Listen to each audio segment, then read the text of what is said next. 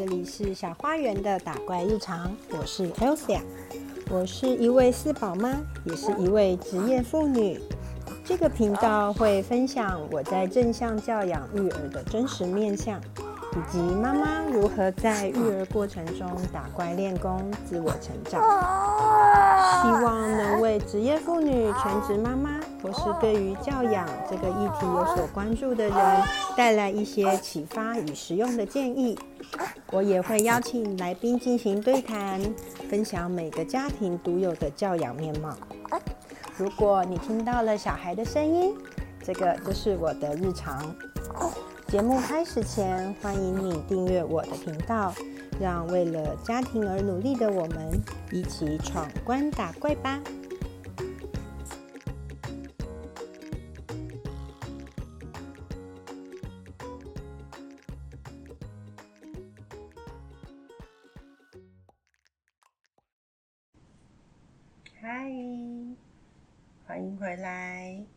是 Elsia，。你这周过得好吗？先和大家说一下，今天的声音可能有一点怪怪的。呃，我从日本回来之后呢，就身体不是很舒服，一直一点小感冒啊，小肠胃炎呐，然后到这两天变成声音有一点鼻音很重。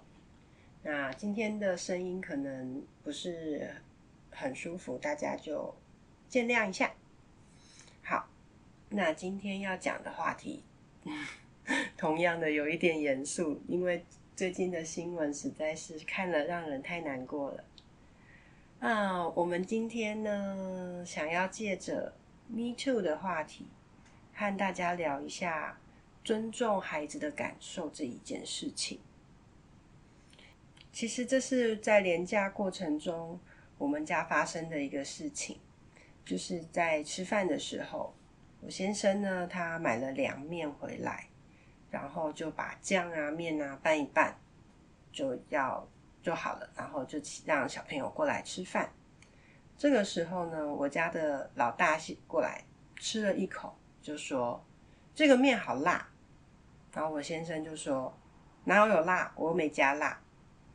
好，还有小孩子呢，又吃了一口，就说：“真的有辣吗？”那我先生就也吃了一口，就说：“哦，这不是辣啦，这个是大蒜呐。”然后小朋友就说：“不，不，不，不，管他就是有辣，他不想吃了。”然后我先生就开始有点唠叨起来，就说：“哦，这就是大蒜呐，这个你以前也有吃过啊，你干嘛现在就不吃了？”开始开始碎碎念。然后我儿子就有一点不太高兴。这个场景，我想应该在很多家庭里面都有看过，就是小朋友吃了一口食物，然后突然就说这个不是他想象的味道，他不要吃了。那大人呢就会一直要说服他，没有辣，不管小朋友说辣也好，这个没有辣，这个没有咸，这个没有苦，然后这个对你身体很好。去劝诱他吃下去，这个场景有没有觉得，如果今天是发生在 Me Too 的场合，有没有可能会变成一种半推半就，就让对方接受了？今天一个人已经很强烈的跟你说他不要吃，为什么我们还是会去劝诱他说你要吃下去？这个对你的身体很好。或者是任何理由，那我想我们可以想一想这件事情，在我们的生活当中有多长的发生，尤其是对孩子的时候，像我们家已经自认为是一个很开明的环境了，但是呢，劝孩子啊，然后希望小朋友照父母意思做啊的这些事情，还是常常发生嘛。就像我刚刚说的，这是一个吃饭的时候。主要原因来自于什么？来自于我们想要他吃我们准备的食物嘛。当然，我的出发点可能是啊，我不想要再出去买了，哦，我觉得很麻烦了。那有没有什么办法是我们可以同时兼顾两两个的？可以啊，像那一天的解决办法，其实就是我们留了一盒一盒面，没有拌老板给的酱。然后就问他说：“那不然我们用家里有的胡麻酱帮你拌，或是你要不要沾一点酱油，这样子吃，这样可以吗？”小朋友可以接受，那是不是事情就解决了？就是变成他有吃到饭，然后他有吃到他想要吃的口味，那大人也不用去买。但这个时候，如果又有另外一个声音出来说：“不行。”小朋友不能宠，不能惯着他，他就是要吃完。那会发生什么事情？你强迫他，你就是要把它吃掉。他以后在遇到相同场景的时候，他可能不会告诉你了。他就是默默的，要么就偷偷丢掉，要么就自己忍受。这个为什么不是我们乐见其成的事情呢？今天小朋友，如果他在外面发生了什么事情，我们都会希望他回家告诉父母他的烦恼，或者是他的挫折，或者是任何他没有办法面对的事情。但是如果我们长期下来，其实并不尊重孩子的感受，他们并不，他们也不会告诉我们。就像我们爸爸妈妈有时候会说啊，小孩，我的小孩，我最了解他了，他下一步要做什么，我都知道。然后反过来说，其实孩子也很知道自己爸爸妈妈的反应，他当然也会清楚说，我讲这个你会生气，或者是我讲这个你会伤心。呃，在孩子小的阶段呢，他还是会说，但是他的失望次数累积起来之后，也许他长大了，他就不会告诉你了，他选择用隐瞒或者是。话讲一半的方式，先试探你的反应。嗯，我不知道大家有没有看过房思琪的《初恋乐园》这本书。这个片段其实在网络上蛮常找得到的，就是房思琪告诉问他的妈妈说：“我们家好像没有性教育这件事情。”的时候，他妈妈说：“性教育不就是给需要性的人去学习的吗？”那房思琪就知道这件事情在他们家已经没有被讨论的可能了。大家如果有兴趣的话，也可以去听我之前录的一集，就是妈妈说的话。我在和我妈妈讨论到我的呃同才困境的时候，她给予我的回应是让我觉得我自己做错了事情，然后我很笨，我不会处理跟同学之间的关系。那我那时候的决定也是，嗯，这些事情我也不会再告诉你了，因为我知道你的反应是会否定我的所有感觉的，所以这个是为什么我们要尊重孩子的感觉。那一定有很多生活上的琐事，都来自于我们觉得的和孩子觉得的是不一样的事情。除了刚刚吃饭之外呢，穿衣服也是啊，小孩子就说我不会冷。爸爸妈妈长辈坚持要他穿一件外套，小孩子觉得我不会累，我不要睡觉。爸爸妈妈觉得你就是累了，你就是要去睡觉。这些状况其实，在生活当中常常发生。很多时候是父母要对抗自己的焦虑。以吃饭而言，为什么我们会坚持小朋友上了饭桌一定要把某些东西吃完？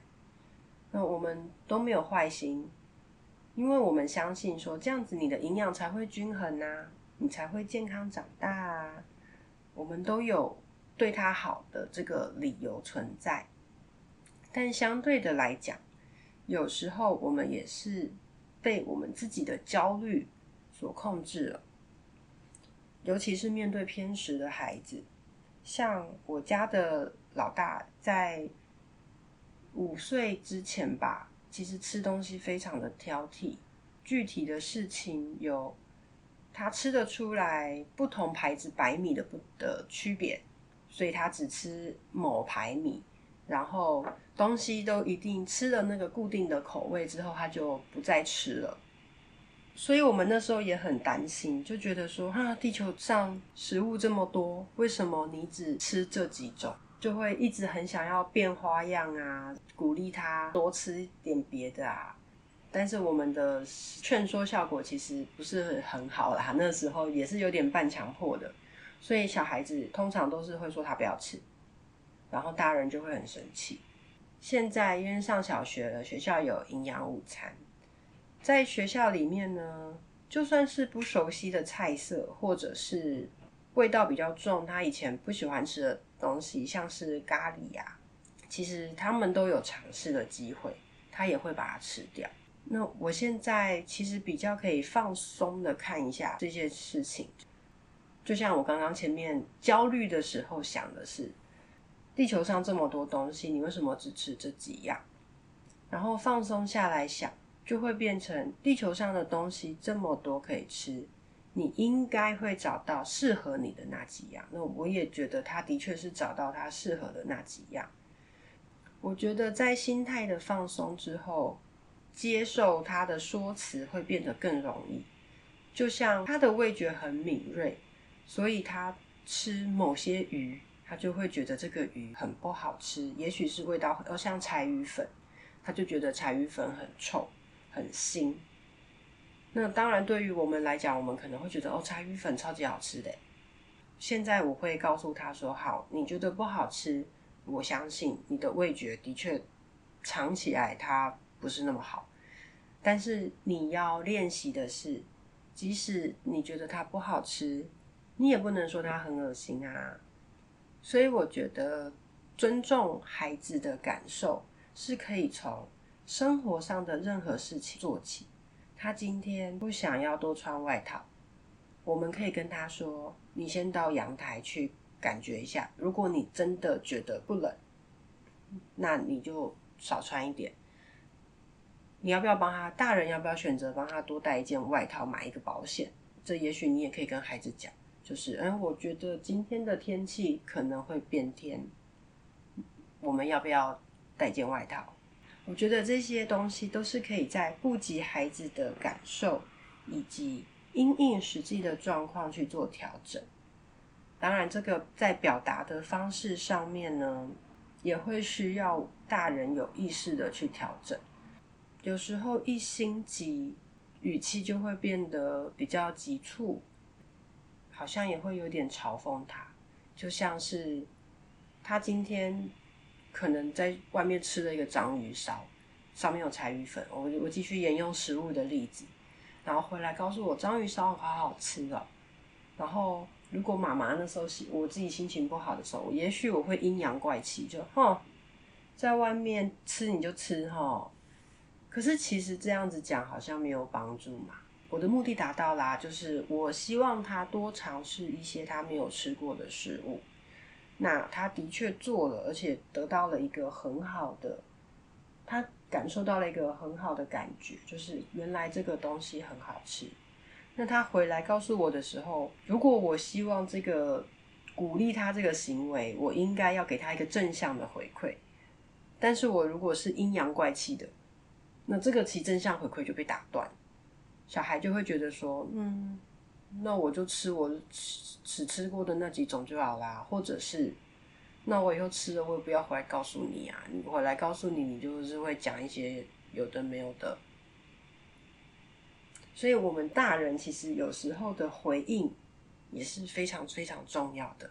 我想在下周用《一句教养》这一本书的时候，我们再来讲一下关于语气。在亲子沟通里面所扮演的重要的角色啊，今天呢又没有写稿，所以又是聊天式的讲了一个最近的新闻话题。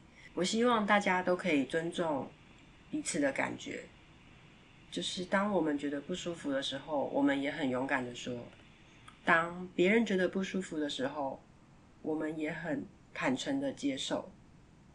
祝福大家，也祝福我们的社会。谢谢你们，我们下个礼拜再见，拜拜。喜欢今天的节目吗？邀请你在 Apple Podcast 和 Spotify 给我五星好评，感谢你的支持。如果你有什么想听的主题，或是对于内容有任何感想，欢迎使用电子信箱让我知道。以上资讯都在节目资讯栏中附有连结。我们下次再见。